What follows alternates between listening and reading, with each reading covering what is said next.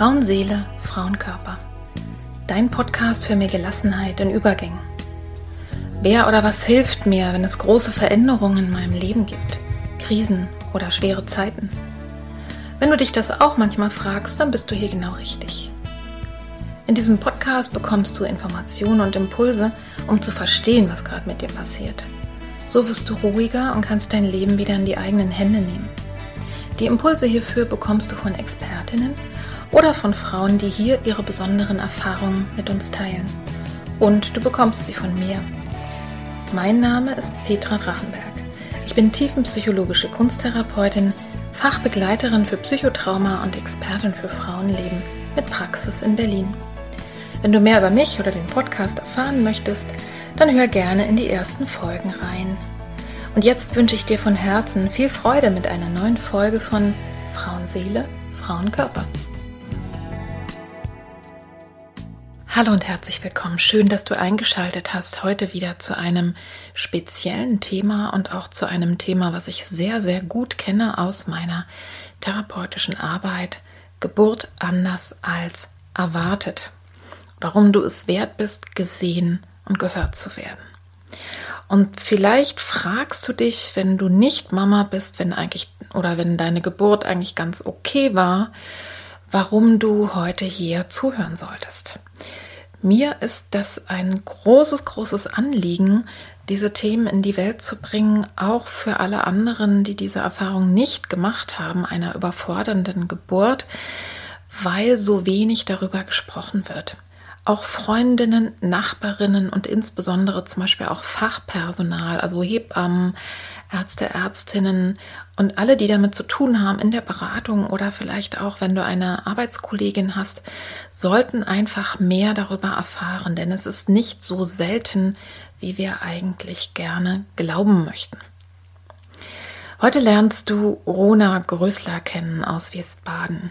Sie ist Geschäftsführerin im Frauengesundheitszentrum, hat Psychologie, Pädagogik und Soziologie studiert und beschäftigt sich schon seit Jahren intensiv mit herausfordernden Geburten und wie Frauen und Familien danach am besten geholfen werden kann. Mit Rona spreche ich zunächst ein wenig über Frauengesundheit und auch über Frauengesundheitszentren. Aber eben dann kommen wir schnell zu dem Thema Geburten, die anders verlaufen als erhofft. Diese Podcast-Folge ist auch ein Plädoyer für achtsame und traumasensible Geburtshilfe. Das ist sicher ein großes Ziel, aber ich hoffe, dass unser Gespräch wieder ein kleines Puzzleteilchen auf dem Weg dahin sein wird.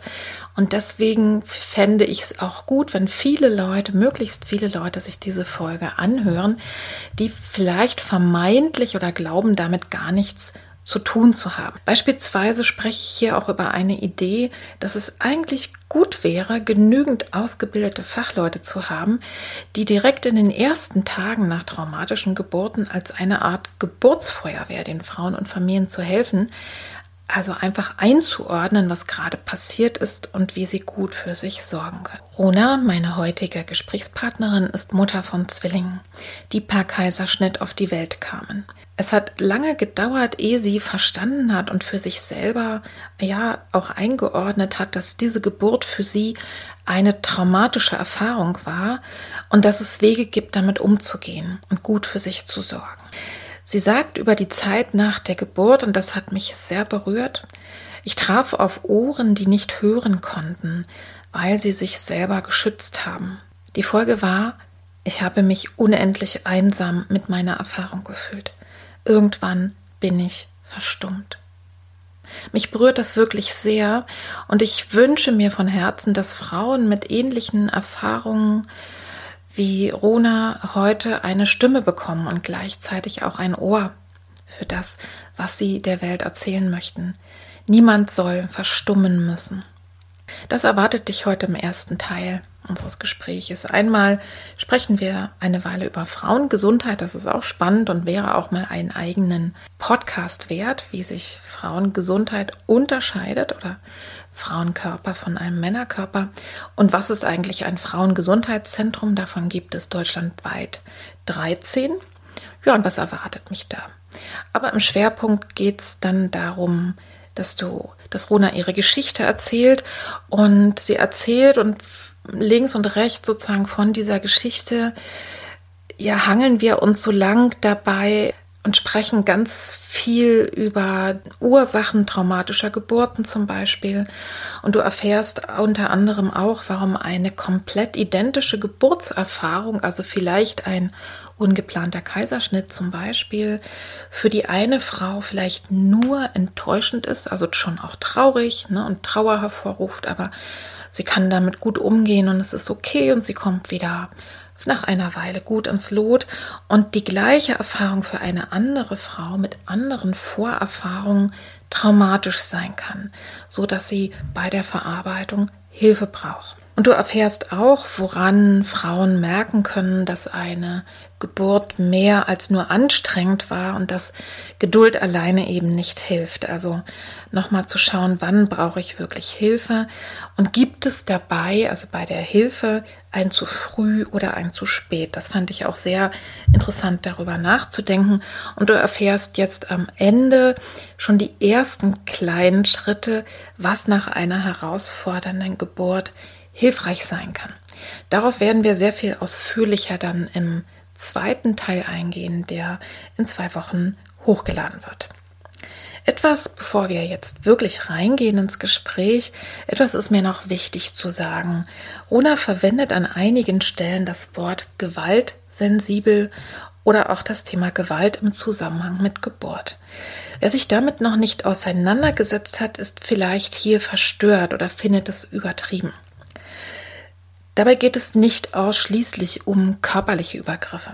Gewalt in diesem Zusammenhang ist also mehr ein übergreifender Begriff, der deutlich macht, dass Grenzen von Menschen nicht gewahrt werden. Das können körperliche, aber auch psychische sein. So erleben zum Beispiel nicht wenige Frauen es als gewaltvoll, unter der Geburt nicht oder nicht ausreichend gesehen oder gehört zu werden. Da geht es dann vermeintlich nur noch ums Baby und die Frau scheint nur noch eine Art Gefäß zu sein. Rona und ich, wir haben uns bemüht, in unserem Gespräch traumasensibel zu sein und erzählen auch keine Horrorgeschichten. So denke ich, ich habe es mir ja gerade nochmal angehört, dass es sehr gut hörbar ist für alle. Trotzdem möchte ich dich bitten, achtsam zu sein, auf dich immer zu überprüfen, ob es dir auch weiterhin gut geht oder ob du ausschaltest und vielleicht an einem anderen Tag weiterhörst, wenn du vielleicht dich ein bisschen stabiler fühlst. Und jetzt wünsche ich dir gute Erkenntnisse, gute Impulse für dieses sehr schöne Gespräch. Und ich bedanke mich jetzt schon mal sehr, sehr herzlich bei Rona dafür, dass sie uns so persönlich, aber eben auch so fachspezifisch mitnimmt.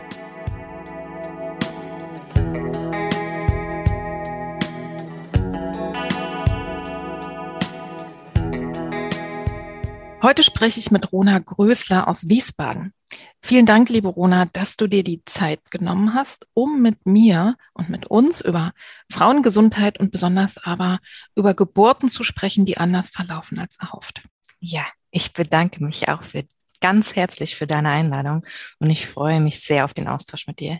Ja, ich mich auch.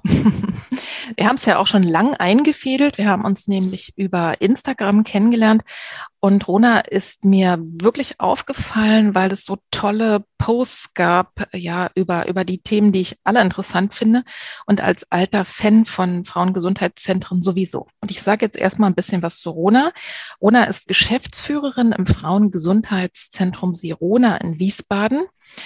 Und äh, sie hat Psychologie, Pädagogik, Soziologie studiert und sogar eine Zeit lang mal in der Forschung gearbeitet zur Umweltpsychologie. Und Rona ist alleinerziehende Mutter von zwei Kindern. Und Rona, du hast selber eine herausfordernde Geburt erlebt, die dich letztlich ja zu dem geführt hat, was du heute eben unter anderem im Gesundheitszentrum auch machst. Wir starten gleich mal mit einer Frage rein, die sich so ein bisschen ergibt aus deiner Arbeit. Bevor wir also spezifischer werden, was heißt denn für dich Frauengesundheit? Wann bin ich gesund als Frau? Und gibt es überhaupt einen Unterschied zwischen Frauen- und Männergesundheit? ähm, ja, also äh, die letzte Frage kann ich eigentlich viel schneller und leichter beantworten. Äh, es gibt auf jeden Fall einen Unterschied. Äh, und ich freue mich sehr über die Entwicklung in der Gendermedizin, die uns immer mehr Einblicke ermöglicht, wo denn überall die Unterschiede sind, ohne die Gemeinsamkeiten ähm, auch nicht aus den Augen zu verlieren. Also es gibt immer Sachen, die wir miteinander teilen und es gibt genauso Sachen, die ganz unterschiedlich sind. Mhm. Um, ähm, und das an, die andere Frage, tja, wann bin ich als Frau gesund? Das ist natürlich eine unglaublich spannende Frage, die mich auch ganz schön zum Nachdenken angeregt hat. Mhm. Und da du ja spezifisch nach meinem Verständnis fragst, ähm, so sehe ich das, dass die Gesundheit von uns Frauen und Menschen, die sich als Frauen verstehen, von ganz vielen Faktoren abhängig ist. Das ist sowohl die körperliche Ebene, also was bringe ich alles schon an ähm, Gesundheit in Anführungszeichen mit? Also wie organisiert sich mein körperliches System? Welche psychischen Faktoren spielen bei mir rein? Wie viel Stress gibt es in meinem Feld? Welche Bewältigungsstrategien stehen mir zur Seite? Dann gehört dazu, wie bin ich emotional? Aufgestellt? Wie ist mein Umfeld organisiert? Beziehungsweise im schönsten Fall, wie bin ich emotional eingebettet? Klingt noch gleich viel schöner. Und darüber hinaus dann auch nochmal die Fragen, welche Beziehung, wie, wie stabil sind meine Beziehungen? Wie tragfähig, authentisch und zugewandt sind meine Beziehungen? Das sind so die sozialen Faktoren. In welchen ähm, sozialen Systemen bewege ich mich? Wie kann ich mich da zeigen? Was gilt es da überall zu berücksichtigen? Ich, ich grätsch mal gleich mal rein. Ja. Ich verstehe dich so, dass du sagst, sagst, Gesundheit ist mehr als die Abwesenheit von Krankheit, oder? Ja, das ist richtig. und, äh, und man kann auf all den Faktoren, die du gerade auch äh, besprochen hast, also auf der körperlichen Ebene, auf der seelischen Ebene, aber eben auch auf der sozialen Ebene. Wir wissen ja zum Beispiel, dass Arbeitslosigkeit auch krank machen kann. Ne? Mhm. Äh, oder dass, wenn man wenig Geld zur Verfügung hat, äh, man auch weniger einfach gesund leben kann. Ja. All diese Dinge, ne? das alles kommt äh, zusammen. Ne?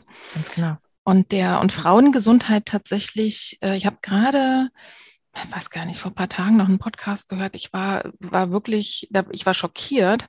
Da hat eine Ärztin darüber gesprochen, dass wirklich zum Teil irgendwie unsere Organe wirklich anders reagieren auf Medikam äh, Medikamente als genau. bei Männern. Das finde ich schon krass. Ne? Ja. Ne? Also nicht nur, dass wir äh, ne, einen Uterus haben und äh, Eierstöcke und Männer eben nicht, sondern äh, dass es da wirklich auch Unterschiede gibt in den anderen Organen. Unfassbar, finde ich. Ja, und ähm, dass auch die Wirkungsweise bestimmter Präparate dann ähm, auch anders bei uns wirken letztendlich, ja, und welche Wechselkombination mit anderen Medikamenten wie Pille oder andere hormonelle Verhütung es dann äh, zum Beispiel gibt. Mhm. Ja, mhm. ja, genau. Also und äh, die meisten Medikamente werden getestet mit Männern, mhm. mit äh, auch noch mit jungen und gesunden Männern. Im Übrigen, wie die meisten psychologischen Studien auch mit Psychologiestudenten gemacht werden. Das habe ich letztens mal gehört, wo ich auch dachte, na toll, das ist ja so richtig aussagefähig. Also es ändert sich gerade, ne? Ja. Aber, aber tatsächlich, weil es so ist, eben, dass den Pharmaunternehmen zu risikoreich ist, die Frau könnte schwanger sein, ne? äh, während sie da das Medikament testet. Äh, und im Zyklus gibt es ja auch noch Schwankungen. Ne? Und ich glaube, das ist wirklich auch dieses, dass auch unser Zyklus, das ist ja der ganz große Unterschied. Ne? Mhm. Wobei man, glaube ich, über die Hormone bei Männern wahrscheinlich noch nicht genug weiß. Ich glaube, die haben auch ihre Tage irgendwie, weißt du, so. nur anders. Ich denke auch, dass wir da noch ganz viel Neues ähm, erwarten dürfen in dem Bereich. Ja. Und jetzt mal, ich glaube, wir könnten da stundenlang drüber sprechen, aber mhm. wir wollen ja auf Geburt kommen. Mm, vorher noch mal eine Frage aufzuklären, die vielleicht ja, einige, einige Zuhörer, Zuhörerinnen sich stellen und insbesondere diejenigen, die nicht schon irgendwie über 40 sind oder über 50.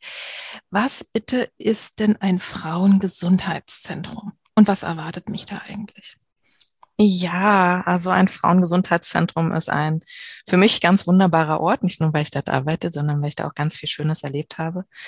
Wir können uns das so vorstellen, dass ähm, dieses Zentrum ein Ort bietet äh, für Frauen und Fam also in unserem Fall in Verona auch für Familien, mhm. in dem wir ähm, geschützte Räume erfahren. Was heißt das? Also, mh, dass es da offenherzig zugeht, wohlwollend ausgerichtet und vor allen Dingen ähm, wertfrei. und so gewaltsensibel, wie wir uns das vorstellen können. Also ganz nah dran. Das heißt, die Frauen und die Familien, die können da tatsächlich bei sich ankommen. Es ist so ein richtiger Ort, um zu sich zu kommen. Und da ist dann auch die Möglichkeit, ob das jetzt mit Fragestellung ist, weil ich gerade auf der Suche bin nach etwas, zum Beispiel nach Gesundheit oder die Lösung von irgendwelchen ähm, Herausforderungen, äh, Problemen, Beschwerden, Diagnosen. Es gibt also sozusagen einen ähm, Beratungs Raum. Mhm. Und es gibt aber auch einen Erfahrungsraum in Form von Kursen oder auch äh, Fachtagungen, wo, wo wir mit verschiedenen kom komplexen Themen von Frauengesundheit in Berührung kommen und sozusagen dazu angeregt werden, zu reflektieren und weiterzugehen und sich zu entwickeln oder eben auch zur Ruhe zu kommen und ins Moratorium zu gehen, also in die Besinnung, in die Einkehr, um wieder zu Kräften zu kommen für die nächsten Schritte, die anstehen können. Mhm. Also ich frage jetzt nochmal nach, weil ich jetzt, man könnte ja sagen, ja, so Orte gibt es ja ne, überall. Also in, in, so einem schönen Nachbarschaftsheim gibt es das bestimmt auch, ne? Äh, oder in anderen sozialen Zentren, wo man, ne, Nachbarschaftszentren, wo man sich gegenseitig unterstützt. Bei euch steht aber tatsächlich die Frauengesundheit im Zentrum. Ne? Also ich kann mal sagen, ich bin ja ein alter Fan von Frauengesundheitszentren. Hier in Berlin heißen die auch noch feministische mhm. Frauengesundheitszentren, mhm. die sich ja, wenn ich es richtig verstanden habe, entwickelt haben, weil es da ein Manko gab ne? und weil die Frauen genau. gesagt haben, wir müssen mal für unsere eigenen Sachen einstehen. Was habe ich da gemacht? Ich habe da mal gemacht ein, äh, ein, ein Kurs, um selber meine Brust abzutasten, ne? Ja. Vorsorge, äh, Brustkrebsvorsorge. Dann habe ich mal einen Klitoriskurs mitgemacht, um mal zu lernen, wie das alles funktioniert. Was sind denn so eure Spezialthemen vielleicht nochmal, dass du das so mhm. schlaglichtartig mhm. sagst? Also zum alles rund um die äh, Schwangerschaft und Geburt ist tatsächlich mhm. eine ganz, ganz wichtige Säule bei uns, äh, sowie die ersten Jahre mit Kind und aber auch Wechseljahre. Ja, natürlich. Und Lebensübergänge und dazu aber auch letztendlich auch Körperwissen, Körpererfahrung, mhm. Körperverständnis das ist äh, eines der wichtigsten Sachen, weil wir merken, egal in welchem Feld wir uns bewegen, ähm, dass dieses Wissen mehr Raum haben darf ja. in unserem Leben. Alles klar. Und ne, ein Bereich, den ich auch immer noch mal lese bei den Kolleginnen in Berlin, ist zum Beispiel auch äh, sexualisierte Gewalt, ne? Mm. Äh, um, um da sozusagen, äh, wenn einem sowas passiert ist, um damit umzugehen, aber vor allen Dingen eben auch mit den Folgen umzugehen und wieder ne, anzukommen. Also das ist bei uns jetzt tatsächlich weniger der Schwerpunkt, weil wir dafür ähm, einen anderen Turnverein hier in Wiesbaden mhm. haben, ähm, nämlich Wildwasser. Ja. Bei uns ist dann nochmal der Schwerpunkt weil, grundsätzlich Gesundheitsförderung nach Gewalterfahrung. Ja. Ja, das umschließt nochmal ein bisschen mehr, weil wir Frauen aufgrund äh, verschiedener Einwirkungsfaktoren tatsächlich von mehr Gewaltformen betroffen sind mhm. und auch subtiler oder manchmal auch noch mal offensiver. Ähm, mhm um da in die Reflexion gehen zu können, ja. ja. Also ein riesengroßes Thema und ich fasse mal zusammen. Frauengesundheitszentren sind toll. Ich empfehle es wirklich sehr, sehr häufig in meinen Podcast-Folgen zu diesem und zu jenem Thema, egal, ne, was das Frauenleben betrifft, mhm. einfach mal zu schauen, ob ich in meiner Umgebung ein Frauengesundheitszentrum habe, wo ich Beratung kriege, wo ich Unterstützung kriege, wo ich meistens viele Informationen bekomme oder wie in eurem Falle vielleicht eben auch sogar Gruppen und Kurse, die ganz spezifisch sind ne? und äh, Selbsthilfegruppen und so weiter und so fort, Veranstaltungen, Infos und häufig kostenlos und wahrscheinlich nicht ganz, äh, nicht immer, ne? aber in, ja, auf alle Fälle kann man erstmal kommen äh, und sich beraten lassen weiß ich nicht, vielleicht können wir hm. kurz zu den Kosten noch ja, was sagen. Ja. Einige Sachen kosten was und andere nicht, ganz genau so sagen, oder? Also ich kann jetzt natürlich in, in dem Fall nur für die Sorona sprechen. Ja. Also es gibt insgesamt zwölf, zwölf mit uns sind es 13 Frauengesundheitszentren, das vielleicht nochmal ähm, so. Deutschlandweit. Ganz genau, deutschlandweit. Und die haben alle verschiedene Schwerpunkte. Und äh, unsere Beratung ist tatsächlich kostenfrei. Mhm. Um, das wird dadurch möglich, dass es tatsächlich ähm, Spenderinnen gibt und Spender, mhm. die äh, uns so ein Budget zur Verfügung stellen oder manchmal auch öffentliche Mittel, auf die wir zugreifen können. Ja. Ähm, und zum Beispiel bei Geburt anders als erhofft haben wir das große Glück, dass die Landeshauptstadt Wiesbaden sich dafür stark macht, dass wir die Beratung kostenfrei anbieten können. Super. Aber um uns finanzieren zu können, ist es tatsächlich so, Es sind zum einen ein Großteil Spenden und das andere ist über Kurseinnahmen. Mhm. Ja. Ja, und das ist ja auch okay. Ne? Also das, äh, und ich gehe mal davon aus, dass es bei euch genauso wie beispielsweise auch bei mir in der Therapie oder auch in, in der Arbeit, die ich kenne von der Familienbildungsarbeit, dass wenn jemand kommt und sagt, ich brauche dringend Hilfe, aber ich habe kein Einkommen und das geht ja gar nicht, dann kann man immer über alles sprechen. Ne? Also genau. das, das darf und sollte kein Grund sein, genau. Äh, ganz genau. keine Hilfe zu finden. Ja, ja. Sehr schön. Jetzt machen wir aber wirklich die Biege. Ich habe ja vorhin schon angedeutet, dass du eine eigene Geschichte hast mit einer Geburt, die wohl sehr anders war, als du es dir erhofft hast. Magst du uns denn darüber mal mehr erzählen und vielleicht auch, wie dich diese Erfahrung letztlich ins Frauengesundheitszentrum gebracht hat und zu deinem heutigen Beruf, um nicht zu sagen Berufung? Ja, die Einladung kann ich gerne annehmen. Es war für mich, äh, ich hatte eine Zwillingsschwangerschaft und mir war im Grunde genommen schon klar, dass es irgendwie vielleicht doch nicht so laufen wird, wie ich mir das so wünsche. Aber ich habe es trotz dieses Wissens mir dennoch so sehr gewünscht, weil äh, ich hatte schon immer einen großen Kinderwunsch. Ich habe mich so auf meine Kinder gefreut. Mhm ich wollte unbedingt vaginal gebären, weil das stand halt sozusagen am Zenit. So sollte das sein, so wünschen wir uns das. Und ich habe dann sozusagen mich auch gar nicht mit den anderen Möglichkeiten beschäftigt. Und das war unter anderem ein Grund, weshalb meine, mein Geburtserlebnis letztendlich auch so nachhaltig noch in mir gewirkt hat, mhm. weil ich von den Ereignissen derart überrollt wurde, dass es schwierig war, die sozusagen aushalten zu können oder gut aushalten zu können. Mhm. Und äh, genauso gut hat auch reingezählt, äh, das ist mir dann auch viel später bewusst geworden, als ich mich dann auf den Weg gemacht habe, diese Erfahrung für mich anzugehen, um erstmal zu sortieren, was ist da überhaupt passiert Mhm. Habe ich dann noch viel später noch erfahren, nachdem ich mich viel auch mit ähm, Gewalt, was sind, was für Gewaltformen gibt es, wie kann Gewalt wirken, welche Folgen haben Gewalt, ist mir auch klar geworden, dass es im Grunde genommen schon in der Schwangerschaft losgegangen ist, wie ich ähm, auch als Schwangere betreut wurde. Mhm.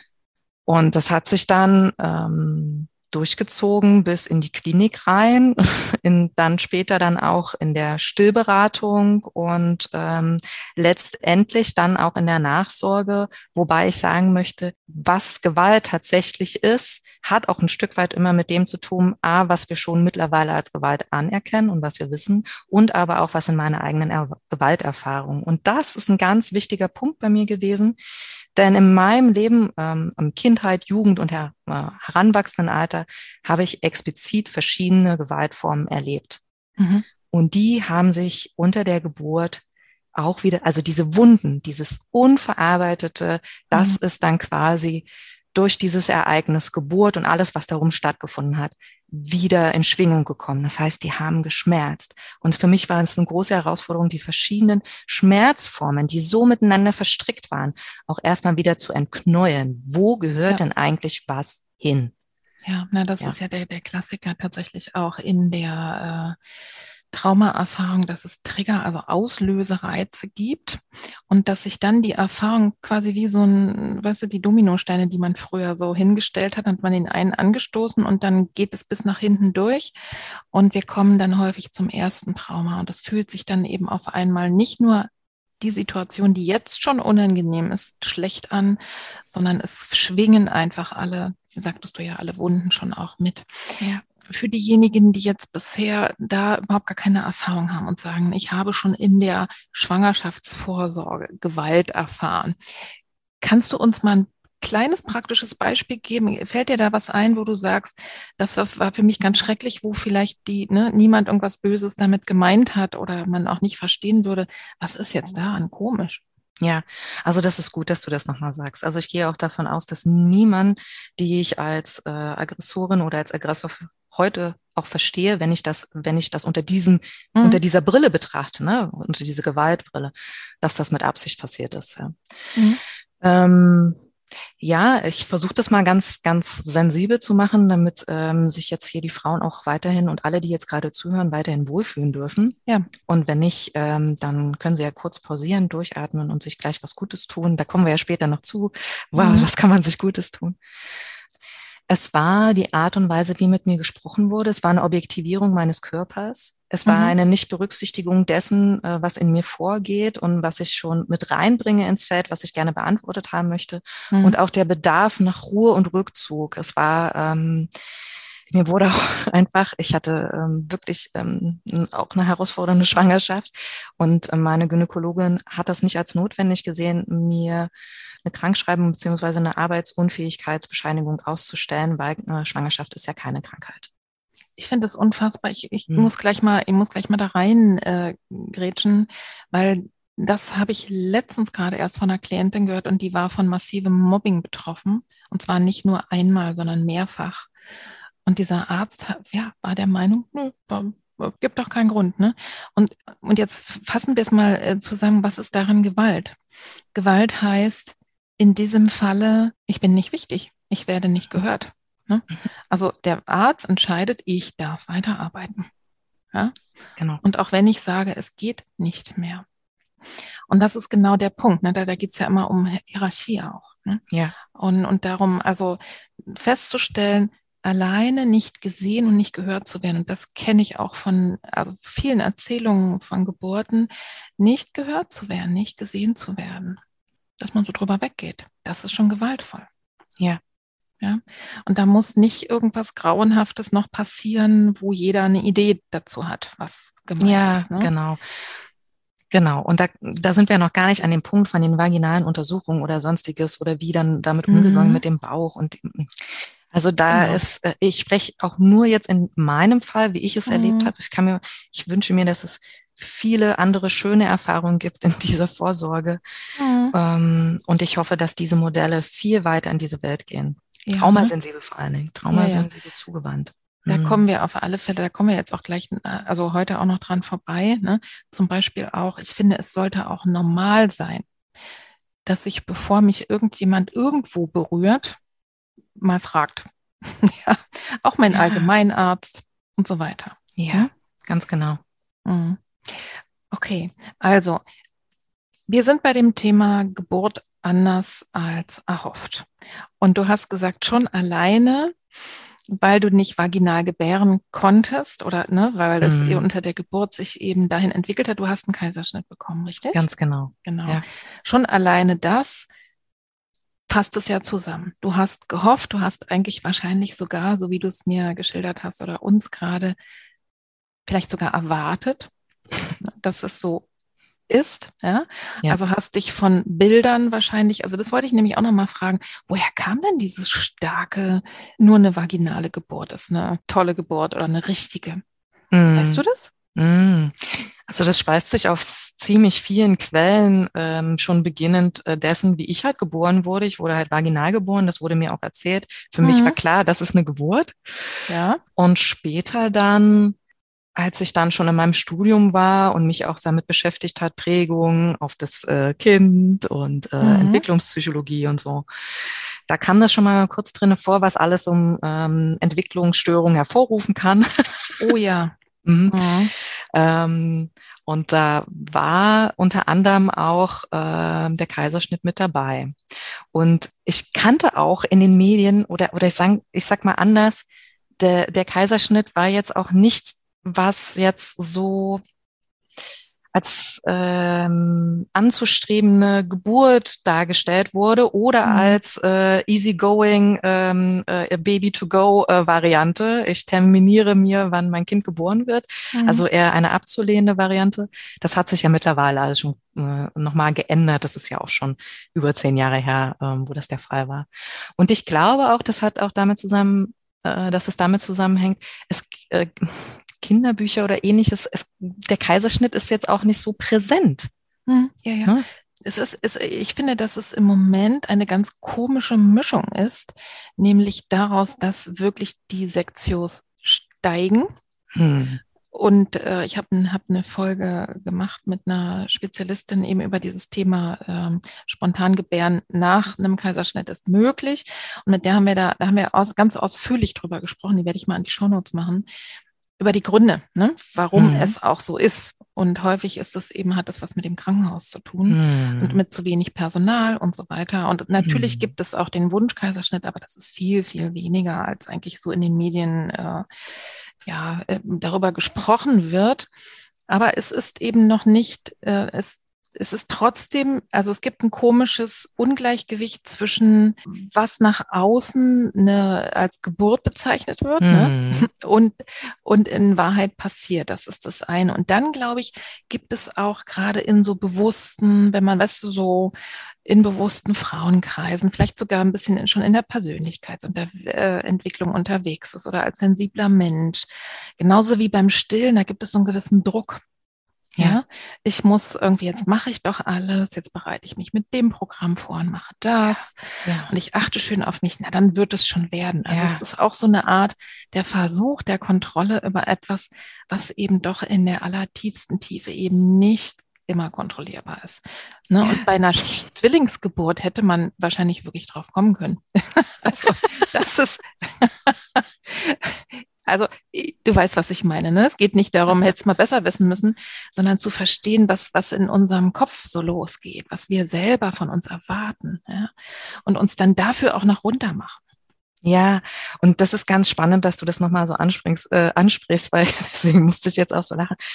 Ja, aber ich, ich habe da nicht logisch gedacht, ja. Also mein äh, Neokortex war da einfach nicht beteiligt, sondern mein Wunsch war klar, ich möchte vaginal gebären, weil es nur okay. Vorteile hat. Ganz genau. Ja. Und ähm, ich war äh, sozusagen auch in dieser Haltung der Machbarkeit, so wie du das eben auch gerade beschrieben hast. Und das finde ich auch ähm, auch unter den eigenen Erfahrungen und auch durch die Erfahrungen äh, in meinen Kursen, die ich gebe, mh, hm, wo ich, ich habe ja angeleitete Gesprächskreise für Geburt anders als erhofft oder auch Kaiserschnitt, beobachte ich das auch, dass Frauen mir wiederholt erzählen, ähm, dass bestimmte Geburtsvorbereitungskurse ihnen auch das Gefühl geben, es ist so machbar. Ja. Das ist an und für sich ähm, für sich in Ordnung, wenn entsprechend Background ist. Mhm. Es kann aber auch sein, dass es anders läuft aus bestimmten Faktoren, die einfach nicht berechenbar sind. Es gibt folgende unberechenbare Faktoren, die können sein, dann, dann öffnet sich vielleicht ein Stück weit auch die Perspektive der mhm. Andersartigkeit oder dass es ein Prozess ist, der anders verlaufen kann. Bei mir war es ja wirklich sehr stringent und das war im Grunde genommen auch das Bein, über das ich fiel. Ja. Wir kommen, genau, kommen wir mal nochmal zu dir. Also ich habe jetzt, ne, ohne dass wir so intensiv in diesen Geburtsvorgang reingehen, ne, um, um es einfach mhm. hier, darum geht's letztlich auch nicht, aber hm, Nehmen wir uns mal nochmal mit rein. Also das hat sich, es gab offensichtlich eine Kaskade von Dingen, die nicht funktioniert haben. Fasse ich jetzt mal so zusammen. Mhm. Äh, und es gab dann äh, die Sektion. So. Genau. Und vielleicht, dass du uns mal mit reinnimmst, wie ging es dir dann, beziehungsweise woran hast du denn gemerkt, dass das was anderes war als eine Enttäuschung, weil du nun doch nicht äh, vaginal gebären konntest? Also wo, vielleicht an welcher Stelle hast du es gemerkt oder wie ging es dir, dass wir nochmal so ein bisschen das äh, ins, ins Gefühl kriegen? Ja, okay. Also das gibt verschiedene ähm, Zeit, äh, Kapseln oder Zeiträume, in denen das immer offensichtlicher geworden ist. Wenn du mich mhm. so fragst, wusste ich im Grunde genommen schon in dem Moment, dass es für mich schwierig wird, als ähm, der Oberarzt gesagt hat, äh, Sie haben jetzt noch eine Stunde Zeit, vaginal äh, zu gebären. Und wenn Ach, Sie mhm, wenn Sie das jetzt äh, hier nicht schaffen, dann müssen wir einen Kaiserschnitt machen. Ja. Und da brach ich in Tränen aus. In dem Moment waren dann äh, übrigens auch meine Wehen, die vorher schon, mh, mm, es gab schon Geburtsstillstände zwischendurch, ne? Mhm. Dann fing es wieder ein bisschen an und in dem Moment war es dann im Grunde dann vorbei. Ne? Also da war dann das, Feierabend. Ja, ja, genau. Also da konnte ich noch so sehr mit meiner Gebärmutter verbunden sein und mit meinen Kindern sprechen ähm, innerlich. Das war im Grunde genommen, das war so ein Stress das war ja. einfach nicht aushaltbar. Und dann bin ich in Tränen ausgebrochen. Und da war mir schon klar, okay, das wird jetzt hier eine Hausnummer. Mhm. Ja, und da fing ich dann schon an, mich zu wappnen. Also es gab dann so ein Gefühl von äh, Mobilisierung, ähm, Schutz, soweit es überhaupt noch möglich ist, in dieser ähm, Offenlegung meiner Nacktheit in körperlicher und psychischer, emotionaler mhm. Form. Also du bist, hast versucht, irgendwie, soweit konntest du noch denken, wenn ich es richtig verstanden habe, oder hast vielleicht dich selber dabei beobachtet, wie dein Schutzsystem, dein also Überlebensmechanismus genau. eigentlich ein, ein genau. ne, begann. Das ist ja das, was, was ganz oft wird, dann, dann wird umgeschaltet, ne? Mhm. Und dann äh, geht es tatsächlich Fluchtkampf oder Todstellen. Wir wissen alle, flüchten kann man in so einer Situation mhm. nicht. Kämpfen. Es gibt Frauen, die dann laut werden. Mhm. In aller Regel sind wir das aber nicht gewöhnt und mhm. äh, ne, sozusagen oder, oder vielleicht sogar sich körperlich auch bewegen. Ähm, also geht es ganz oft in die, man geht nach innen und lässt es so ein bisschen über sich ergehen. Ja, es ist eine Form. Genau, es hat eine Form der Dissoziation, ne? so mhm. nennt man das ja dann auch ja. Um, eingesetzt. Ne? Also ich habe sozusagen verabschiedet körperlich, äh, um, um das quasi nicht, um sozusagen die Verwundung so gering wie möglich zu halten. Ja. Und damit bin ich aber auch sowohl aus der Beziehung zu mir selber getreten, aber, aber auch aus der Beziehung zu meinen Kindern. Ach ja. Ne? Mhm. Ganz genau ich habe zwar noch ein oder andere selbstbestimmte Maßnahmen treffen können, aber ich war auch in dem Sinne so unvorbereitet, dass ich gar nicht wusste, dass ich nicht, äh, dass ich zumindest ein Arm, ich wurde ja beidseitig angeschnallt, dass zumindest mhm. ein Arm hätte frei liegen dürfen. Ne? Ja. Und du kannst dir das so vorstellen, das war so herausfordernd für mich. Ich kam dann letztendlich in den Kreißsaal zu der OP und habe mich erstmal übergeben. Und ich war ja schon Stunden vorher in diesem Geburtsprozess. Da kam eigentlich gar nichts raus, aber mein Kreislauf war so ja. down. Ich war so fertig. Also das war einfach nur noch eine Tortur. Ja, ne, also das heißt, es kam wirklich unfassbar viel zusammen. Und vielleicht nochmal für die Zuhörerinnen und du selber als Profi weißt es ja, weil ich das wirklich kenne von vielen anderen Frauen, die sagen, warum habe ich denn in dem Moment das und das gemacht? Zum Beispiel, ne, so wie du eben sagtest, ich bin dann aus der inneren Verbindung zu meinen Kindern rausgegangen. Im Prinzip würde ich sagen, du bist nicht rausgegangen, sondern du bist rausgeschmissen worden und zwar von deinem, von deiner Amygdala. Also es ist so, ja. dass die, äh, dass das wirklich, wenn der Notfallmechanismus ausgelöst wird, also die Traumareaktion, das können wir nicht steuern. Das passiert vollautomatisch. Man sagt sich dann hinterher auch in anderen Situationen, warum habe ich den, ne, warum, warum bin ich weggelaufen? Warum habe ich dem nicht eine gegeben? Der war doch ein Kopf kleiner als ich. Nee, weil du das nicht mehr konntest in diesem Moment. Du konntest nicht mehr steuern und ne, dein, dein Körper, dein System hat das gemacht, was eben, ja, was evolutionär bisher dazu geholfen hat, dass wir alle überleben. Und das ist in dem Fall rausgehen aus dem Ganzen und sich schützen. Ne? Mhm. Und äh, ja, das ja, sprich mal. Ich rede ja, genau. zu viel. Äh, nein, äh, ich wollte dazu noch, genau, genau, ne? Also das ist schön, dass du es auch nochmal genauso aufgreifst. Denn es hat die Überlebensstrategie bei mir gewirkt, die bisher für mich am erfolgreichsten war. Ja. Und das ist schon dieser Ansatz, weshalb ich gesprochen habe. Und deswegen wirken vergangene Gewalterfahrungen eben auch in solchen überfordernden Situationen wie Geburten halt mit rein.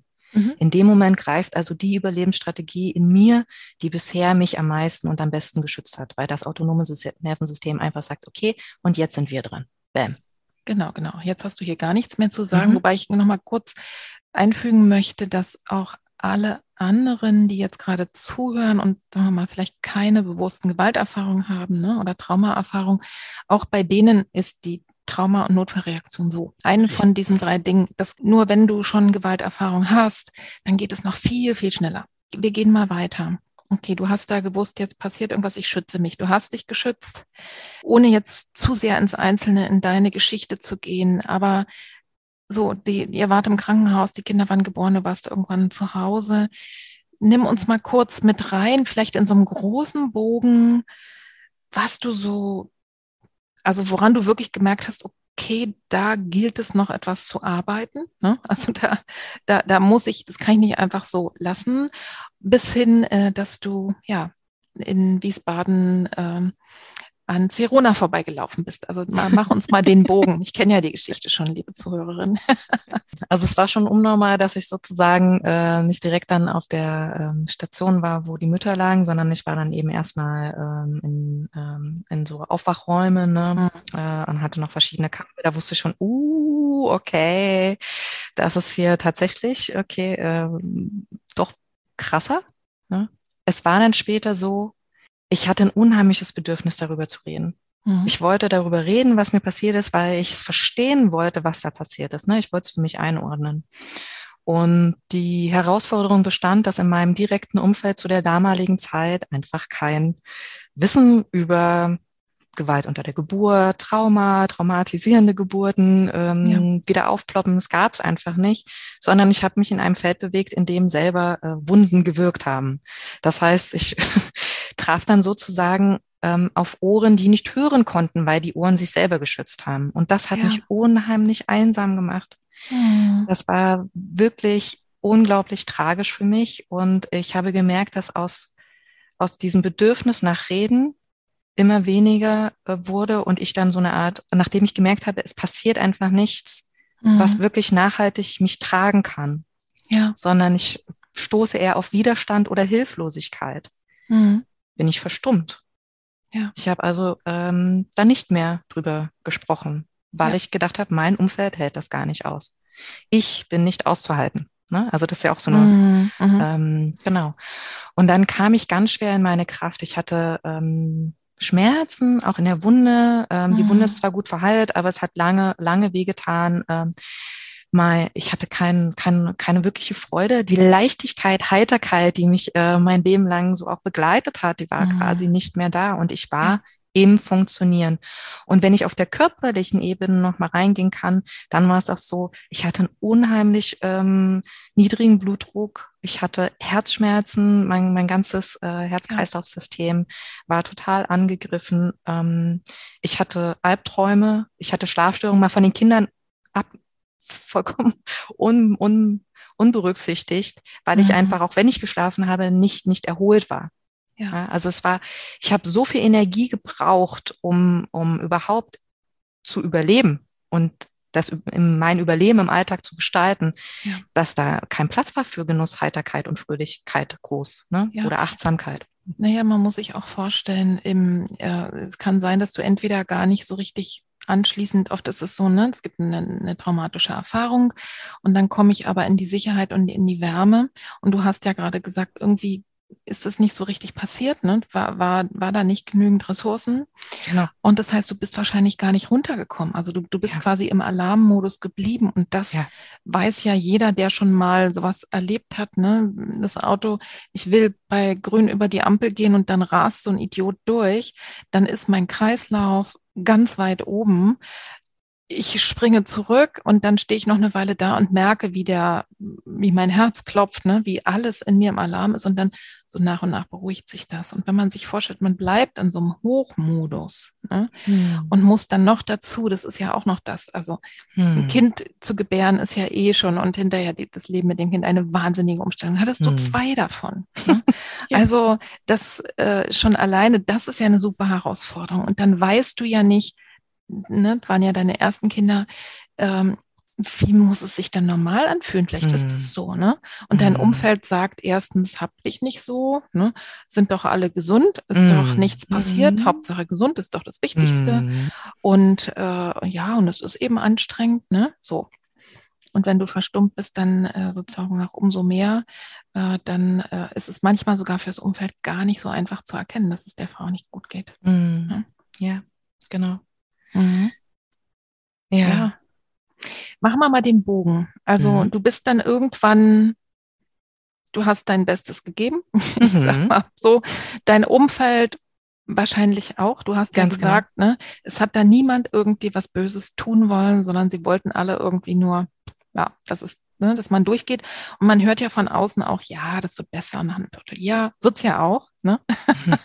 Im, äh, also so, so im Normalmodus. Aber wenn du, wenn, wenn es so tiefgreifende Wunden eben gab, auch psychische, ne, wie bei dir, dann wird es eben oft, das würde ich dich gerne nochmal fragen, ob es bei dir so auch, auch so war, eher nicht besser, sondern eher schlechter, weil sich dieser Dauer, das ist, als ob da immer noch eins oben drauf liegt. Also dass, dass ich merke, auch nach einem Viertel, nach einem halben Jahr und auch nicht nach einem Jahr, was ja oft so ein, ja, wenn die Babys ein Jahr alt sind, ne, ist hm. ganz oft so ein Break, dass man sagt, ja, ne, so langsam laufen die, so langsam sprechen die und ne, können sich vielleicht von anderen beruhigen lassen. Wie war das bei dir? Hast, äh, hast du gemerkt, dass es auch langsam besser wurde oder anders? Und wie bist du dazu gekommen, dann dir Hilfe zu holen? Hm. Ja, also ähm, zum, zum ersten Jahr komme ich nochmal, weil äh, ich festgestellt habe, es war auch nicht nur bei mir so, sondern dass bei den Frauen, die ähm, für sich die Geburt als herausfordernd erlebt haben, mhm. das erste Jahr, also der erste Geburtstag nochmal wie ähm, Point to Return, ne? Also was ja, war denn da? Genau, und da kommt mhm. es, genau, und dann kommt das nochmal hoch, ne? Und dann hat das ja. nochmal so Raum. Das hat auch eine Chance, ne? Ja. Weil wir diesen Raum, wenn wir das wissen, nochmal ganz anders gestalten können, indem wir auch Möglichkeiten haben, indem wir uns selbst nachbemuttern können. Mhm. Ähm, genau. Ähm, es, es hielt einfach an. Es hielt ja, es einfach wurde nicht an. Besser. Es wurde nicht besser. Ich habe äh, gemacht, was ich konnte. Ähm, und ich habe war ich war ehrlich zu mir und habe gecheckt, es, es, es ist nicht okay. Das, was, wie du dich gerade fühlst, ist nicht in Ordnung. Ja. Ähm, es darf dir besser gehen und äh, du willst, dass es dir besser geht und wie kann das jetzt sein? Und ähm, meine damalige Hebamme, die war noch recht jung, die hatte mir dann so einige Tipps gegeben, und eines war dann unter anderem auch ein Buchtipp. Und über den Buchtipp bin ich dann an einem Buch gekommen, das mir tatsächlich die Augen geöffnet hat. Und das war das Buch von Tanja Sahib, die hat es ja auch schon im Gespräch. Mhm. Äh, es ist vorbei, ich weiß es bloß noch nicht. Und ähm, machen wir in die Show Notes. Ganz genau. Also dieses, also danke, danke, liebe Tanja, für dieses Buch, weil es hat mir dermaßen die Augen geöffnet, äh, weil ich plötzlich mich nicht mehr alleine gefühlt habe und wie so ein Alien, die es einfach nicht packt mhm. sondern ich konnte ganz viel in Zusammenhang bringen und mich wiederfinden und gleichzeitig aber auch Unterstützungsübungen, die dort drinne waren, zumindest mal lesen und äh, immer hoffen, dass ich irgendwo einen kleinen Moment habe, diesmal auszuprobieren. Mhm. Und allein schon, dass jemand ein Buch schreibt äh, und sich damit auseinandersetzt, indem ich mich gesehen und gehalten fühle, ja. das hat schon was in mir in Gang gebracht, was ich ähm, heute als eines der Kataly Katalysatoren verstehe, weitere Schritte zu gehen damit mhm. es mir mhm. besser gehen darf. Also du hast auch verstanden, ich bin nicht dämlich, ich bin auch nicht besonders empfindlich, ne, oder vielleicht bis ich, auch wenn man besonders empfindlich ist, mhm. äh, ist es äh, trotzdem muss es so nicht sein und ich bin nicht selber schuld, ne, sondern ja. tatsächlich erstmal zu verstehen, was hat es mit mir gemacht das ist häufig schon eine riesengroße Entlastung, wenn man dem überhaupt einen Namen geben kann, mhm. weil die Frauen ja auch denken, ja gut, okay, hier meine Freundin XY hat auch einen Kaiserschnitt gehabt, ne? Oder auch einen Kristellergriff. Die haben das aber überhaupt, denen hat das gar nichts gemacht. Warum bin ich hier so unglücklich? Ne? Mhm. Und wenn man aus diesem Selbstbeschimpfungsmodus rauskommt, sondern versteht, erstens, ich bin nicht alleine, zweitens, ne, man kann, das hat bestimmte Gründe und drittens, ich kann aber was machen. Mhm. Ne? Das heißt, du hast dieses Buch gelesen, was wir, wie gesagt, in die Shownotes machen werden. Es gibt auch noch ein zweites von Tanja fällt mir gerade der Titel nicht ein, aber was ich auch sehr empfehle. Dann bist du ins Handeln gekommen oder wie kam, also wie ging es weiter? Mm, ich bin erstmal im An, ins Ankommen. Ich habe versucht, erstmal anzukommen in dem, mhm. was jetzt ist. Ja. So, es ist jetzt so und ähm, meine, meine Sorge war auch schnell bei den Kindern, weil ich äh, dann verstanden habe, pff, das haben wir gemeinsam erlebt. Ne? Mhm. Und letztendlich, ähm, der Vater der Kinder war ja unter der, der Geburt dabei, er war ja auch mit dabei. Ne? Also es hat ja. ja mit uns als Familiensystem komplett etwas gemacht. Ne? Ja. Und ähm, es war ein großes, großes Bedürfnis in mir, dass ähm, die, dass wenn meine Kinder geweint haben oder, oder Bedürfnis gezeigt haben, ich da bin ums Stille, weil ich, weil ich wusste, was es bedeutet, wenn niemand für mich da ist. Mhm. Und dann dachte ich, okay, das ist aber mein Anspruch. Das möchte ich so haben. Mhm. Und das war ähm, diese, diese Verantwortung, teilweise auch, es war auch eine Überverantwortung, wie ich es auch später nochmal anders verstanden habe, aber diese Verantwortungsübernahme mhm. hat mich äh, im Grunde genommen auch dazu angehalten, weiter offen zu sein, mich umzugucken und äh, mir Hilfe zu holen. Und das hat aber noch gebraucht, ich konnte das nicht sofort. Ne? Ich brauchte mhm. erstmal ich sag mal heute, ein gewisses Schuhwerk, weil ich war sowas von barfuß. Also ich lief letztendlich schon auf den Knochen. Mhm. Ich brauchte erstmal Fleisch und dann brauchte ich ähm, Handwerkszeug, um mir quasi neue Besohlungen zu verschaffen, damit ich die nächsten Schritte gehen kann. Und der nächste Schritt war dann tatsächlich ähm, dann zu gucken, wer kommt für mich in Frage, wer kann mir Unterstützung äh, sein. Mhm. Und ähm, weil ich da aber noch so lost drinne war, obwohl ich ja aus diesem Beratungsfeld dann schon mittlerweile kam, äh, bin ich in die Selbstverantwortung gegangen. Ich habe ja zunächst gedacht, ähm, es hat, äh, ja, okay, es hat was mit Geburt zu tun, aber es hat hauptsächlich was damit zu tun, dass wir alle Mutterschaft so über, über, überdimensionieren ne? Mhm. und äh, das Muttersein so anstrengend ist. Ich habe das ja. noch so auf dieses Muttersein bezogen. Und ich kam äh, zu der Zeit aus der Umweltpsychologie, das heißt, ich habe Workshops geleitet und Veranstaltungen organisiert und äh, Konzepte erstellt und so. Und da habe ich mich hingesetzt und habe ein Konzept geschrieben für Mütter, um sich auszutauschen, denn ich war ja einsam. Ich mhm. wollte mich verbinden, meine tiefe, mein tiefes Bedürfnis nach Verbundenheit mhm. und nach Austausch mit anderen, die, die ähnliches wie ich erlebt haben. Es war so groß, dass ich so ins Tun, ins Tun. Ich konnte mich entscheiden, entweder ich gehe unter also es gab so einen, einen äh, Tag, das werde ich nie vergessen, da war ich mit meinen Kindern unterwegs im kind, ähm, Kinderwagen und die schauten fröhlich in die Welt und ich war fix und fertig und dann dachte ich mir, okay, ähm, es ist jetzt hier ein Wendepunkt in meinem Leben. Entweder ähm, ich knick jetzt ein und sage, mhm. ich kann nicht mehr, oder ich kratze nochmal meine letzten Reserven zusammen und äh, konzipiere einen Kurs. Oh. Und ich dachte mir, einknicken, das geht immer noch. Ja, ja. die Option bleibt ja offen. Ähm, also konzep äh, konzeptionalisiere ich sozusagen einen Kurs und mhm. habe mich hingesetzt und habe das gemacht. Mhm. Und so ist es im Grunde genommen schon, das ist die Überleitung zu der Sirona-Geschichte. Ne? Denn als ich fertig war, dachte ich mir, ja, wer könnte sich denn jetzt hier für meinen äh, Kurs interessieren, wo es um Mutterschaft geht? Und, und hast du, ähm, ging es dann tatsächlich erstmal eher um diese Perspektive, ne, wir werden als Mütter auch so klischeehaft, ne, sozusagen mm, gesehen in der Gesellschaft. Demzufolge sehen wir uns auch selber so und überfordern uns selber so. Ne? Also einfach Austausch über diese Themen. Oder hattest du da auch schon mit drin äh, diese, dieses Thema, wenn eine Geburt anders verläuft, als ich es mir vorgestellt habe? Das Thema war dabei, nur war der Fokus noch gar nicht so, wie er mhm. heute ist ne? Weil ja, mir die Dimension dessen noch gar nicht so bewusst war. Also das war ein Thema unter vielen.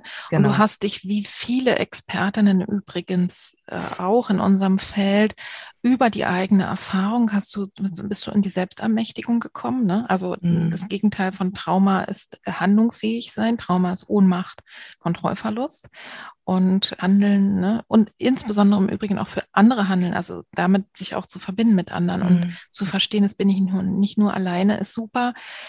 Oft ist es so, dass die, äh, dass es der andere Teil, den ich hm, einfach nochmal kurz äh, kenntlich machen wollte, dass gerade die Spezialistinnen, also die Hebammen oder die Sozialpädagoginnen oder die Psychologinnen ja glauben, ähm, ihnen kann das ja alles nicht passieren, weil sie ja ne, wissen, wo es lang geht, um, um dann festzustellen, ja scheiße, ich bin einfach auch nur ein Mensch ähm, das ist ganz oft wichtig, auch nochmal diese Selbstbeschimpfung mhm. von sich wegzunehmen und zu sagen, hätte ich doch besser wissen müssen. Ne? Oder als Gynäkologin, wenn ich eine traumatisierende Geburt habe. Auch das kann passieren, mhm. um dann zu verstehen, ne, dass da, da bin ich so wie alle anderen, aber das Tolle, dass ich dann eben das tue, was ich kann.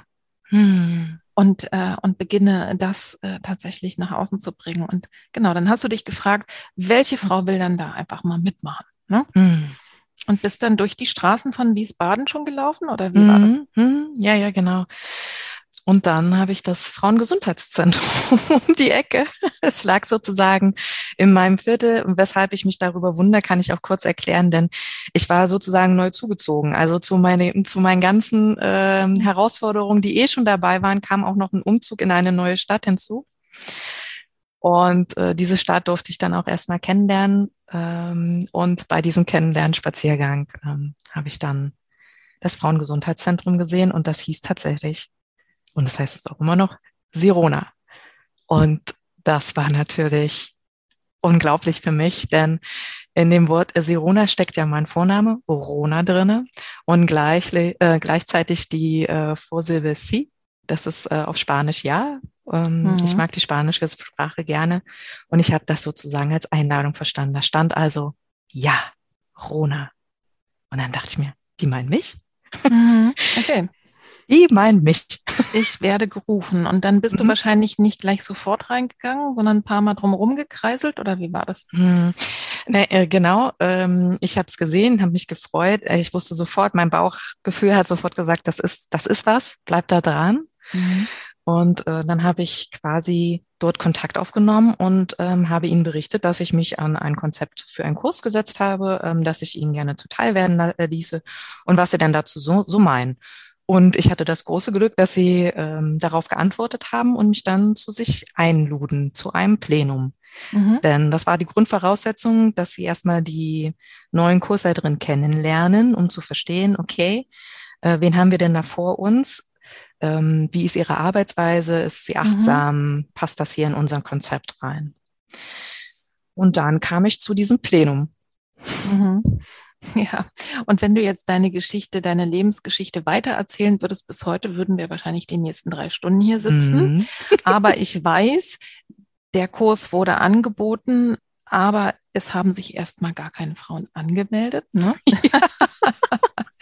Aber du bist dran geblieben und warst dann mittlerweile so in diesem Zentrum mit den anderen Frauen, ne, mhm. dass sich daraus über ganz viele Schritte, die wir jetzt hier nicht erzählen werden, mhm. das ergeben hat, was heute ist. Nämlich, mhm. dass du Geschäftsführerin bist, dass du dort arbeitest und als ein großes Schwerpunktthema etwas in die Welt bringst, äh, ja, was du damals gebraucht hättest. Ne? Genau, genau. Ja. Ich mache mal so ein bisschen jetzt den Schwenk ins Allgemeine. Also wir haben jetzt deine Geschichte ne, sozusagen gehört und ja dabei auch schon ganz viel exemplarische Sachen ähm, dabei auch gelernt. Wenn wir mal allgemein auf das, das Thema schauen, also ungefähr 30 Prozent der Frauen erleben einen Kaiserschnitt und man weiß, so fünf bis zehn Prozent, es gibt auch Dunkelziffern bis zu 20, ähm, sagt man, sind, haben die Frauen nach der Geburt, sind sie stark psychisch oder mittelstark beeinträchtigt. Ne? Also wir, im äußersten Falle reden wir von einer starken postpartalen Depression, äh, aber die gibt es ja in verschiedenen Abstufungen. Ich habe da keine gesicherten Zahlen drüber gefunden, wie viele Frauen eigentlich eine überfordernde oder sogar traumatisierende Geburt erlebt haben. Weißt du da mehr? Hm. Also ich habe mich da nochmal rangesetzt und ähm, es gibt einen Bericht vom AKF, vom Arbeitskreis Frauengesundheit. Ähm, die heißen ganz speziell in Medizin, Psychotherapie und Gesellschaft e.V. Mhm. Und die haben 2022 haben die ähm, einen Bericht veröffentlicht, der nennt sich Bericht zu den Expertinnengutachten Information der öffentlich äh, der Veröffentlichung zu Gewalt in der Geburtshilfe unter besonderer Betrachtung der Bedarfe von Migranten und Flüchtlingen Mhm. Und da steht drinne, dass circa 10 bis 50 Prozent der Menschen, die gebären, also insbesondere Frauen, aber auch Menschen, die sich nicht als Frauen verstehen und einen Uterus mhm. haben und gebären, ähm, sozusagen eine Verletzung oder eine traumatisiert erlebte Geburt haben. Mhm. Und wenn wir uns das in Zahlen ähm, vorstellen können, dann ist es so, dass rund 800.000 Geburten in Deutschland pro Jahr sind. Und jetzt nehmen wir nochmal die Prozentzahlen. Also 10 Prozent von 800.000 sind Minimum 80.000 Betroffene. Mhm. Und maximal rechnet man mit 50 Prozent. Und es wären in dem äh, Fall 400.000 Betroffene. Mhm. Ja, und das ist, das muss man sich mal auf der Zunge zergehen ja. lassen. Das ist richtig viel. Ja, ja. und es macht auch ganz deutlich, Petra, das ist mir nochmal so wichtig an dieser Stelle. Das ist auch eine besondere Gewaltform an uns Frauen. Das ist frauenspezifische Gewalt. Ja, natürlich. Ja. Mhm. ja. Genau. Ne? Also das, das finde ich einfach einen wichtigen Punkt zu wissen. Es betrifft wirklich viele und man muss es nicht als gegeben hinnehmen.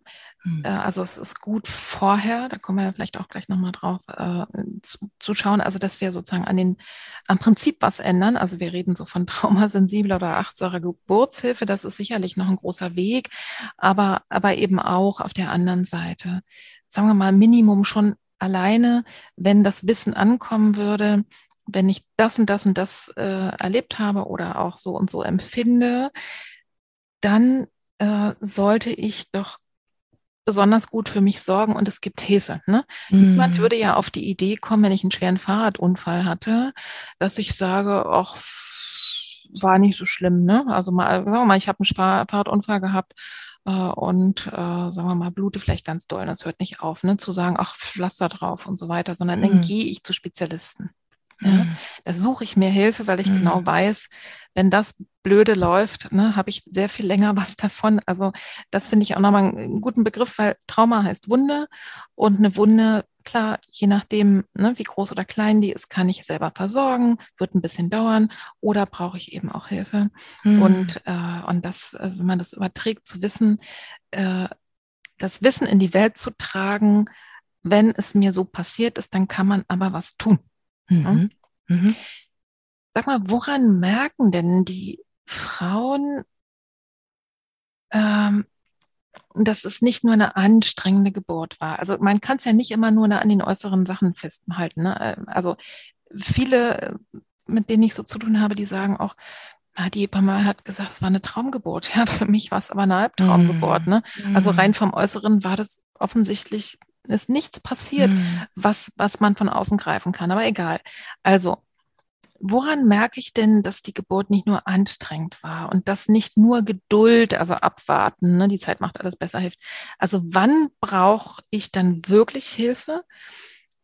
Ja, und vielleicht gibt es noch die Frage, gibt es ein zu früh oder zu spät? Wie siehst du das? Mhm. Ja, also um die letzte Frage direkt zu beantworten, mm, nein, das, äh, es gibt weder ein zu früh noch ein zu spät. Und bei zu früh meine ich aber, ähm, da vielleicht nochmal, um da nochmal spezifischer einzugehen, das eine ist, sich was Gutes zu tun, weil ich merke, es geht mir nicht gut und es mir mhm. ist was mhm. passiert. Das ist besonders spannend, wenn ich ähm, Frauen in der Beratung habe oder auch in meinen Kursen, die zum Beispiel schon Therapieerfahrung haben. Mhm. Die wissen unter der Geburt ziemlich schnell, dass hier etwas nicht in Ordnung läuft und dass in ihrem Körper auch was anders läuft und dass sie im Überlebensmodus sind. Mhm. Die kommen sehr schnell.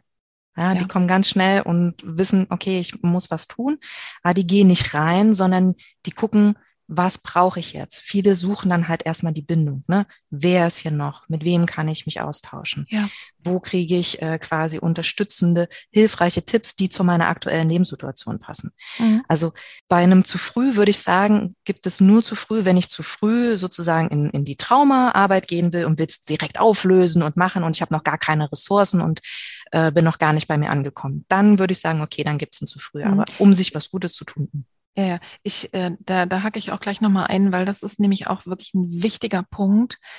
Ähm, wenn ich eigentlich rundherum gar keine Sicherheit und keine Ressourcen habe. Mhm.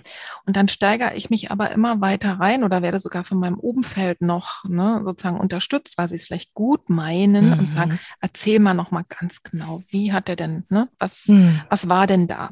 Also um auf die Einzelheiten zu gehen, äh, also ne, wirklich durchs Trauma noch mal durch, das würde ich auch absolut empfehlen, es nicht zu tun, ja. sondern wirklich für Ruhe zu sorgen, für Sicherheit, für Wärme, für angenommen werden und dann reinzufühlen. Also ich rede jetzt nicht von den Profis, die wissen ja sowieso hoffentlich meistens Bescheid, ähm, sondern, sondern sagen wir mal, ich bin eine gute Freundin.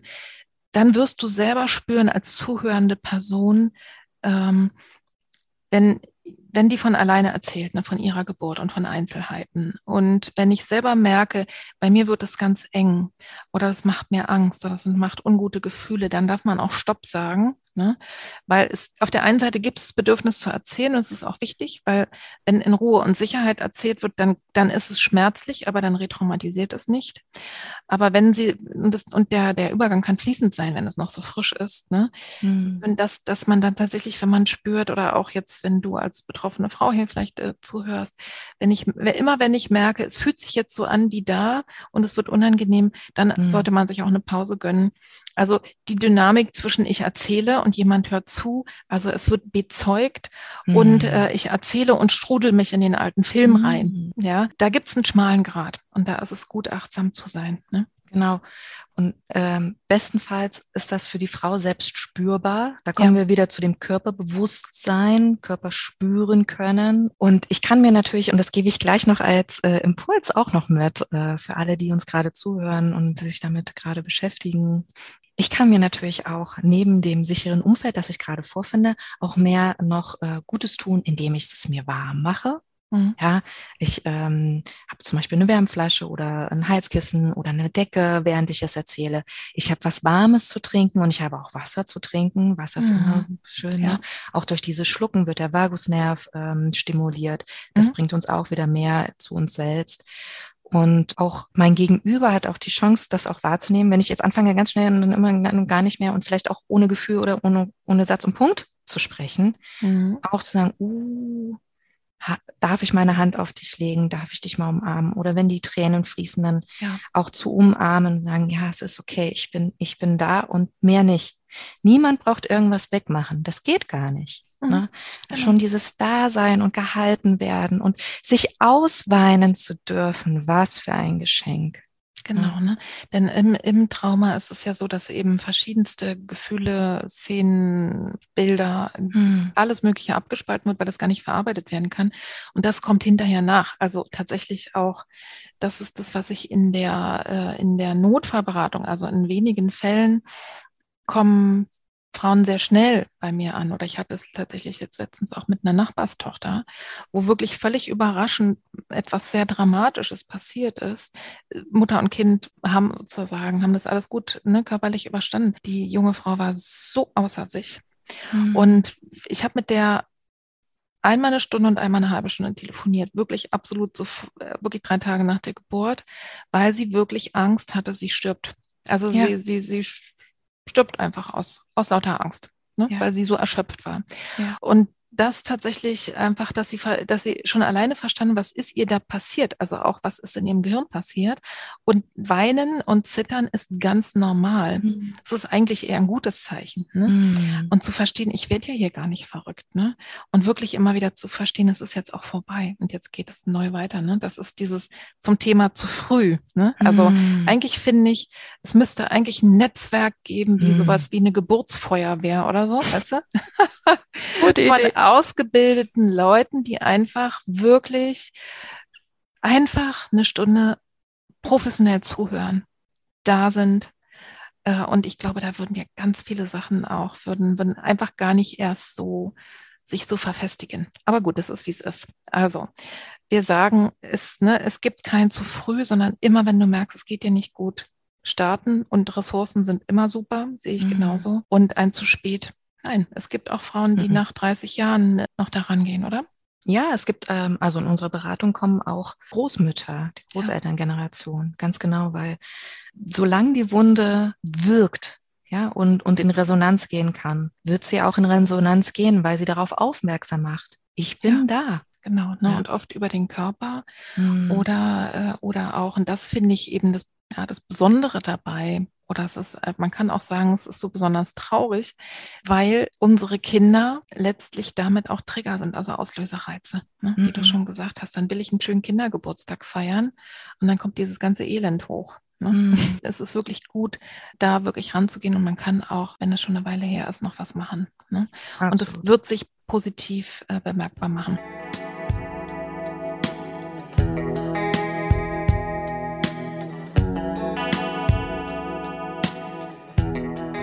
Ich hoffe sehr, dass du etwas mitnehmen konntest, was für dich ganz persönlich hilfreich oder informativ war und dass dieses Thema einfach immer weiter und immer mehr sich ausbreitet in der Gesellschaft, dass Frauen und Familien einfach schneller Hilfe finden. Denn es ist so unnötig, länger daran zu leiden, nur weil ich nicht weiß, dass man da was dran ändern kann. Ja? Und empfiehl doch gerne diese Podcast-Folge weiter, entweder an Personen, von denen du denkst, ja, das könnte möglich sein, dass es die auch betrifft, oder eben auch gerne an Fachpersonal, also an Menschen, die irgendwie mit Eltern, mit jungen Eltern zu tun haben, mit Schwangeren, mit Gebärenden, mit Wöchnerinnen, also Hebammen, Ärzte, aber eben auch Beraterinnen. Gib gerne diese Info weiter Denn ja, das kann für alle gut sein, mehr Informationen zu bekommen. Schreib uns auch gerne deine Erfahrungen und die in der Podcast-Folge erwähnten Bücher und aber auch die Webseite zum Beispiel vom Frauengesundheitszentrum in Wiesbaden und auch die Mailadresse von Rona, das findest du alles in den Show Notes. Genauso wie ich einige Podcast-Folgen auch noch verlinken werde, äh, zum Beispiel was zum Thema Trauma oder auch über das Thema Kaiserschnitt. Auch die Folgen mit Tanja Sahib werde ich verlinken und einiges andere, was vielleicht so ein bisschen erste Hilfe sein kann für Frauen oder auch für Familien, für Betroffene, die einfach denken, ich würde gerne besser für mich sorgen und fange überhaupt erstmal an hinzuspüren. Und ich möchte dich wirklich ermutigen, wenn du jetzt gemerkt hast, irgendwie betrifft es mich. Ich, es gibt da eine Resonanz. Und dabei möchte ich ganz ausdrücklich auch sagen, auch diejenigen, die äh, vielleicht eine herausfordernde Geburt begleitet haben, also Ehepartner, Ehepartnerinnen, äh, Schwestern, keine Ahnung, alle möglichen Leute, auch du kannst dir Hilfe suchen, denn man kann auch traumatisiert werden, indem man etwas miterlebt. Ja, und nicht helfen kann und diese Ohnmacht auch erlebt. Also das nochmal ganz wichtig. Also such dir Hilfe und es gibt wirklich diverse Beratungsstellen. Es gibt nicht nur die Frauengesundheitszentren, sondern eben auch die Schwangerschaftskonfliktberatungszentren. Die sind sehr häufig auch offen dafür, nach der Geburt zu beraten und verschiedene andere Stellen. Auch in Berlin gibt es das Familienzelt zum Beispiel, die für Familien nach herausfordernden Geburten da sind oder auch wenn die Frau sich einfach nicht gut fühlt nach der Geburt, also dafür da zu sein. Such dir passende Therapeuten, Therapeutinnen. Also da würde ich immer nur achtsam sein und schauen, wie gut ist die Person ausgebildet, kennt die sich aus mit diesem Thema, dass man da wirklich achtsam mit umgeht und du kannst dich selbstverständlich auch gerne an mich wenden. Alle Kontaktdaten findest du auch in den Show Notes. Ja, und jetzt möchte ich einfach damit enden, dir Mut zu machen, dir Mut zu machen, dass es wirklich besser werden kann. Es muss nicht so bleiben. Das heißt nicht, dass man nicht irgendwann immer noch traurig ist, wenn man dran denkt, wenn es wirklich schwierig war. Aber diese Geburtserfahrung muss nicht weiterhin dein Leben bestimmen und muss nicht dazu führen, dass ihr als Familie oder dass du, dass ihr im Angstmodus weiter, im Ausnahmemodus weiter bleibt. Denn es tut nicht nur dir als betroffener Frau gut, dich um dich zu kümmern, sondern dem gesamten Familiensystem, den Kindern und auch allen anderen, die dazugehören. Und ja, mit diesem Hoffnungsimpuls möchte ich dich gerne jetzt entlassen für heute. Sei mal gespannt auf die nächste Folge. Da werden wir noch sehr viel ausführlicher darauf eingehen, was man noch so machen kann. Und ja, lass dich überraschen. Ich freue mich, wenn wir uns wieder hören. Liebe Grüße und bis zum nächsten Mal. Deine Petra. Tschüss.